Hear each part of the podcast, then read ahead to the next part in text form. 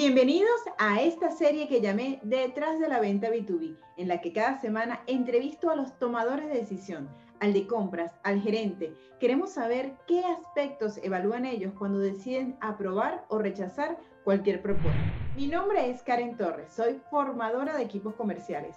Ayudo a vendedores B2B a pasar al mundo digital, prospectar y vender. Bien, y hoy tengo el placer de entrevistar a Leonardo Muñiz. Tiene más de 20 años en el área de compras. Ha estado tanto en la parte operativa como en la parte estratégica. Y hoy nos acompaña directamente desde Ciudad de México. Bienvenido, Leonardo, y muchísimas gracias por estar aquí. Muchas gracias, al contrario, gracias por la, por la oportunidad de platicar unos minutos. ¿Qué tipo de proveedores buscas? Pues eh, mira, mm, eh, habitualmente proveedores de, de tecnología, y proveedores de telecomunicación, en, este caso en la, en la empresa con la, que, actualmente estoy. ¿Cuál es la red favorita que utilizas para, para prospectar o para que te encuentren? Eh, en mi caso, LinkedIn. ¿Ha, habido algún mensaje que te haya llamado la atención, que hayas dicho, oye, qué creativo, voy a abrirlo porque de verdad que este, se esforzar? Gran parte del éxito de un mensaje tiene que ver cómo ese vendedor investigó un poco antes de la empresa a dónde está mandando su mensaje. En ocasiones cuando veo yo que yo no tengo los elementos para, para en ese momento responderle y que sea útil la respuesta, sí trato de canalizarlo con el, con el que sí creo yo o alguna otra área de la empresa que sí le pueda dar una, una respuesta útil. Y en los casos en donde yo veo que sí yo puedo otorgar una respuesta con un valor de regreso, hacia quien lo está escribiendo. Entonces sí lo tomo y doy una, una respuesta lo más práctica posible y también siempre tratando de dejar una acción, ¿no? Este, una acción pues este, que sea útil para el vendedor, ¿no? Es decir, eh, más allá de, ah, sí, envíame tu presentación, la reviso, que puede quedar archivada ahí, ¿no? Creo que es, es importante, lo que yo he tratado de hacer es eh, esa, esa información la comparto con mi cliente interno y de ahí le pregunto al cliente interno, oye, de estos productos o de esta línea de productos, ¿te interesaría revisar alguno? Y entonces, ya en base a la respuesta de ese cliente interno, entonces sí ya le dices al vendedor, oye, les interesa ver esta línea, entonces sí, preséntanos algo de esto nada más. Ah, pero está bien, porque tú lo mandas directo con el usuario mira, esto me acaba de llegar, si te interesa, revísalo y me lo pasas. O sea, lo que te interesa, entonces para yo pedirle información. Sí, para focalizar a lo mejor un producto, porque pasa en ocasiones que, que un, vendedor pues manda toda su lista de, de, su portafolio de productos o servicios, pero seguramente no todos eh, deben o son necesarios para un cliente interno. Pero es muy diferente cuando ese cliente interno dice, ah, bueno, me interesa este producto y entonces ya se hace una reunión focalizada en ese producto, ¿no? Entonces ya en ese momento para el vendedor, pues ya se convierte en un valor agregado, ¿no? Porque ya puede presentar en específico a ese producto y al cliente interno, ¿no? De la compañía. Oye, pero eso está genial, que tú lo conectes al vendedor de una vez con el usuario, ¿sabes? Porque a veces no los encontramos en las redes ¿Esos usuarios con los que trabajas están en las redes o, no hacen tanta vida? No, es que en ocasiones no. Eh, digamos, en ocasiones son especialistas que están muy en su parte técnica y que sí necesitan que, pues, les, les eh, una, de las, una de las actividades, creo yo, de, de, de compras o del comprador es esa precisamente, servir de enlace entre la necesidad y quien cubre la necesidad. En una oportunidad eh, también me comentaron de, todo es por compra, señores. No se pongan a estar inventando, de buscar a los usuarios, porque todo es aquí. Uno siempre busca al usuario para que se enamore del producto y venga y te diga a ti compras, mira, ya yo estuve hablando con esta empresa, eh, la verdad es que se adapta bastante bien y bueno, por lo menos entiendo, no serías que no, no es que si él te dice, ah, tú compras A, pero pedirías otro presupuesto, pero ya vienes con una referencia, ¿cierto? Así es, así es. Creo que ambos caminos, pues se vale, ¿no? No, no, no, hay que estar peleado con uno o con otro. Sin embargo, siempre, eh, pues la, la, el usuario interno, si es especialista en algún producto, pues él es especialista en eso, pero no es especialista en, el uso del presupuesto, ¿no? O en la asignación del presupuesto. Tú lo aterrizas a la realidad. Así es. habitualmente o lo deseable es que las cotizaciones vayan acordes a una solicitud previa. Entonces, e, ese es el punto. Esa solicitud previa debe ser bien detallada para que tenga los elementos claros y, que para el vendedor sea claro qué tiene que, responder. Eh, creo yo que mientras, mientras la, la cotización responda a esa solicitud o a ese requerimiento bien detallado, con un alcance bien detallado, en, en, esa medida, pues la respuesta va a ser mucho mejor y va a ser más acertada a la necesidad. ¿Te gustan los presupuestos que vayan directo al grano, monto, descripción total, o prefieres un presupuesto que esté como un poco más armado, que tenga que ser imágenes, eh, testimonios o, o, un valor agregado que te permita saber como el diferencial de la empresa? Sí, yo creo que se debe de basar en el, en el requerimiento. Ok. Mientras se ajuste lo más específico al requerimiento, mucho mejor. ¿Y en los requerimientos qué hay? ¿Solamente nombre, descripción, garantías? ¿Qué, qué, buscas que haya? Exacto. Eh, digamos que cubra la necesidad en cuanto a eh, análisis pues, cuantitativo, ¿no? Y, y la parte cualitativa que son servicios, ¿no? Valores agregados de tiempos de entrega, quizá eh, algunos otros variables como son las garantías del producto, ¿no? ¿Qué espera la compañía que haya de, respaldo sobre un producto que está comprando? Tanto en, soporte, ¿no? Post, sobre el famoso soporte postventa, ¿no? Que ese es cómo, qué, qué nivel de servicio espera la compañía que el proveedor cubra. De todos esos, todos esos valores agregados que van más allá de un precio, ¿no? Eh, ahí, ahí radica los análisis más a detalle. Ok, entonces, bueno, como, como están escuchando, el, eh, o sea, aquí en este departamento de compras no es solamente el precio, que ya me lo han venido repitiendo cada uno de los compradores, y aunque se lo, lo repita cada uno, sigue siendo el mismo temor del vendedor pensar que me están echando para atrás solamente porque estoy muy caro.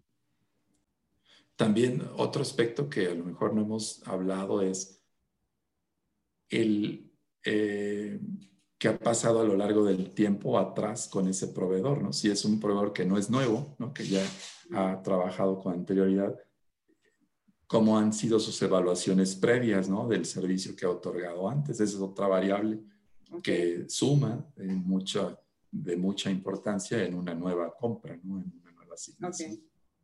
Ah, que cómo ha sido el histórico de la empresa. Del, sí, del, proveedor. Ahora, y si tú estás casado con una empresa, hay oportunidad para otro proveedor, aunque tú estés, sobre todo en el área de tecnología, sí. como en tu área. Ya tienes un sistema, está funcionando bastante bien, el proveedor los atiende, ¿sabes? No, hay, no hay ningún problema. Hay otra empresa que tenga la posibilidad de entrar, o sea, es viable que esa te pueda presentar una demo y tú puedas eh, considerarlo. Sí es viable, siempre y cuando con alguna marca no, ya, no haya ya un acuerdo previo. Eh, cuando no hay de ese tipo de acuerdos previos, eh, sí es viable que entren nuevos competidores. ok. ¿Qué, ¿De qué depende que ellos entren? Pues depende de que cubran ¿no? el alcance y que tengan los certificados, por ejemplo, de distribución de determinada marca. Y, también, bueno, te puedo dar varios ejemplos del año pasado que entraron un par de proveedores buscados por LinkedIn y que fueron un éxito, ¿no? Y, se llevaron licitaciones y, fueron una, un, bien para todos porque hicieron que los proveedores de casa, digamos, se dieran cuenta que, que pues para el siguiente año deben de competir mejor. ¿no? Entonces generas un, generas una competencia sana. Ah, ok, les, pones las pilas a los que están ahí ya trabajando con ustedes para que le digan, mira, no se sientan en zona de confort que... Ajá, ese es un punto importante porque generas un beneficio tanto para el presupuesto que estás cuidando y también generas un beneficio para el proveedor mismo, ¿no? Porque haces que, que sepa que hay nuevos competidores entrando al, al, pues al, al objetivo, al juego, exactamente. Ah, eso, es, bien relevante también.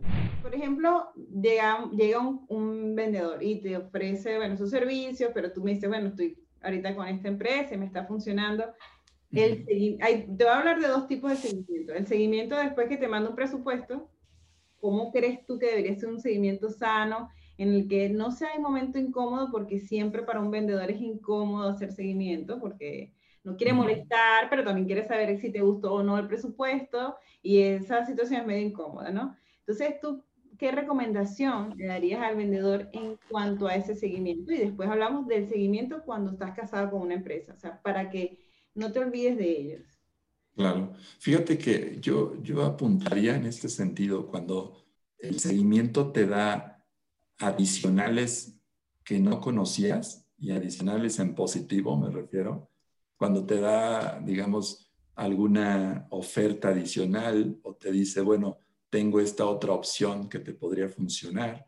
En ese sentido, el seguimiento se vuelve sano. Y más allá de un simple seguimiento para ver el resultado de la decisión, ¿no? Porque ese a lo mejor es el que, el que a lo mejor en un momento dado molestaría, ¿no? Y, o, diría, bueno, pues digo, ya sé, ya sé, ¿no? Que, lo, que estás esperando la respuesta, pero, ¿no? Yo creo que si, ese seguimiento lo hacen eh, mostrándote beneficios o alternativas que, pudieran surgir con, esa decisión de elegir a, ellos, pues qué mejor. ¿Recomiendas que se o sea, yo te mandé el presupuesto hoy, ¿a cuántos días debería pasar a preguntarte este, si ya lo viste, qué te pareció? Pues debería ir un poco desde el, desde el acercamiento inicial, ¿no? Es decir, con la expectativa de, que inicialmente se planteó en el requerimiento, esperar esa fecha para, ah, hacer el seguimiento a, esa fecha. Tú lo dejas claro el requerimiento. Esto lo estaríamos necesitando para dentro de 15 días.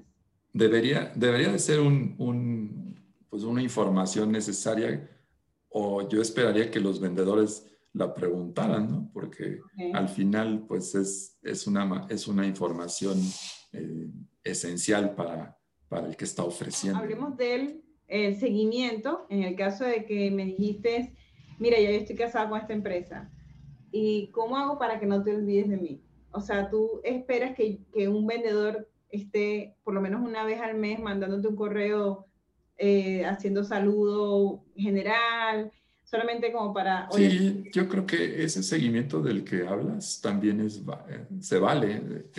Incluso puede ser que en un momento dado ya cerraste la, la compra, pero eso no quiere decir que no, lo, no la vuelvas a comprar, ¿estás de acuerdo? Que ah, haya oportunidades a futuro, ¿no? Que, que, en un momento dado puedan, puedan este, presentarse.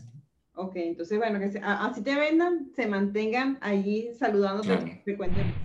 ¿Cuál crees que es el mejor medio que tiene el vendedor para acercarse a un comprador? O sea, te va a poner varias opciones. Link, las redes, las redes sociales, el correo electrónico y WhatsApp. Porque aquí utilizan bastante el WhatsApp, aquí en México. Sí, sí, sí. Eh, ¿Cuál crees que es el mejor medio para acercarse al comprador? Yo creo, no, digo, no, no, no creo que haya una manera de, de, decir cuál es el mejor. Yo creo que depende del, depende del contexto de cada organización. Es decir, si eres un proveedor que eres como muy, o ya te, ubican mucho, pues entonces los medios, eh, a lo mejor el WhatsApp funciona perfectamente, pero si es un proveedor que a lo mejor no te conocen o, o, estás intentando hacer que te conozcan, pues creo que otros medios serían mucho mejores, ¿no? Como a lo mejor una conexión a, la red social o alguna, alguna llamada directa, ¿no? Ok. Yo creo que la llamada directa ahí a lo mejor suma eh, un poco más que, que un simple enlace a, a, una red o un correo, ¿no? O sea, eres de los compradores que espera llamadas telefónicas. Sí, ¿por qué no? Sí, en ocasiones creo facilitan mejor la ejecución que, que pues estar con miles de correos. Ah, cuando uno manda un correo electrónico, uno está como con esa incertidumbre, ¿será que lo va a leer? ¿No lo va a leer? ¿Qué debería decir el asunto? ¿Eres de los compradores que lee, o sea, o qué debería decir el asunto para que tú quieras leer ese correo electrónico? O sea, que le des prioridad en la apertura. Claro, habitualmente si si en el, bueno, si en el título del correo mencionan la marca, ¿no? O, alguna, alguna palabra clave que, que sepan que estamos buscando, eso llama la atención. Cuando encuentras un proveedor que más o menos te llama la atención, ¿qué viste en ese proveedor que te dio confianza para pedirle presupuesto? O sea, porque como estamos hablando de que hay que generar contenido, que el vendedor tiene que estar generando contenido para darse a conocer, ¿qué evalúas tú cuando encuentras a un proveedor allí en las redes? Sí, en, la medida que no, igual pensemos que no lo conoces, ¿no? Y, y, ese es el primer acercamiento, pues básicamente yo creo que se debe de revisar pues su página, ¿no? Su página web, revisar si tiene algunas eh, certificaciones de alguna marca, si, si tiene pues, sus casos de éxito, ¿no? También ese es muy, muy bueno, o referencias, eh, eh, digamos, recomendaciones de otros compradores, esa es muy, esa es muy buena. Eh, porque pues entre los, entre los mismos compradores del medio o de distintas especialidades, siempre, siempre es bien válida la pregunta de, oye, ¿a quién me recomienda? Y eso a veces suma más que, que muchas, este, cual, cantidad de información que venga en las redes. De hecho, lo comenté esto en un post, le dije, señores, los de compras tienen grupos de WhatsApp y asociaciones donde entre ellos se preguntan. Entonces, hay que, yo dije, de hecho, son como un crédito. Hay que estar bien con cada uno porque quedas mal con alguno y ya, imagínate, ya la información corre mucho más rápido que antes. Sí, como dicen, ¿no? Una información mala este, puede tirar muchas Yo sugeriría seguir, seguir a la asociación de APROCAL, la Asociación de, Especialistas en, Logística y Compras en México. Y bueno, esa, esa misma asociación tiene sus réplicas, eh, tiene sus, digamos, sus pares en su centro Sudamérica. Los que estén viendo esta entrevista o escuchándola por Spotify, eh, busquen esta página APROCAL. Eh, así como se escucha, sí, APROCAL. Ok, para que encuentren ahí a todo el centro de compradores y bueno, también es una oportunidad porque ahí tienes a todo tu público ideal, ¿no? Así es, así es, es una buena manera de, de bueno, de darse a conocer y, a su vez generar, bueno, seguir haciendo el, networking, ¿no? Colaborar. Ya para finalizar, eh, Leonardo, ¿qué consejo le darías, recordando como los errores que te han, que han cometido, así que han sido como más evidentes, que le puedas aconsejar ahorita para que no lo cometan? A los vendedores, a los vendedores. A los vendedores. Sí, sí. Ah, ok.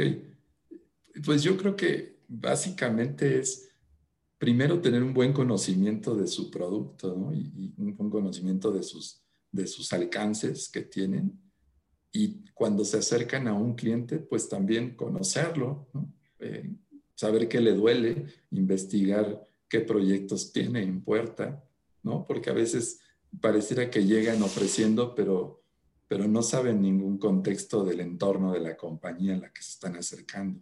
Yo los invitaría a que los, pues igual los investiguen, ¿no? sepan a quién se están acercando. Es que siempre hay contenido de la compañía para la que a la que representan.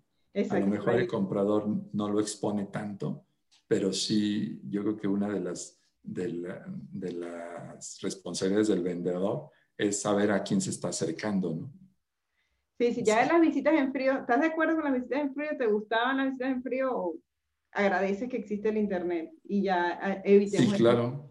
Sí, claro, se agradece que, que exista esa, eh, eh, esa facilidad, ¿no? De conocer al otro, aunque pues nunca lo hayas visto, ¿no? En persona. Bueno, Leonardo, muchísimas gracias por, por habernos acompañado, por haber estado por acá. Espero que la información que hayan recibido les haya gustado, que hayan tomado apuntes. Ya no hay excusa para equivocarnos, vendedores. Ya cada día tenemos más, más información sobre lo que espera compras de nosotros, cómo tenemos que prepararnos, cómo tenemos que conocer, investigar, ponernos un poco más en sus zapatos y negociar, aprender a negociar con los, con los compradores. Los invito para que, bueno, la próxima semana nos escuchen. Pueden ingresar a mi página web www.karentorres.com, se pueden suscribir a mi página, que yo por allí les voy a mandar un mensaje cada vez que suba la entrevista a mi página, a mi YouTube, a mi canal de YouTube, a Spotify, para que no se pierdan ninguna, porque la verdad de todo se aprende muchísimo. Bueno, como dicen los demás, suscríbete a mi canal, activa la campanita para que no te pierdas ninguno de los videos que voy a subir más adelante, ¿ok? Bueno, un abrazo grande para ti, Leonardo. Muchísimas gracias por estar aquí con nosotros y nada, nos vemos la próxima semana con un capítulo nuevo.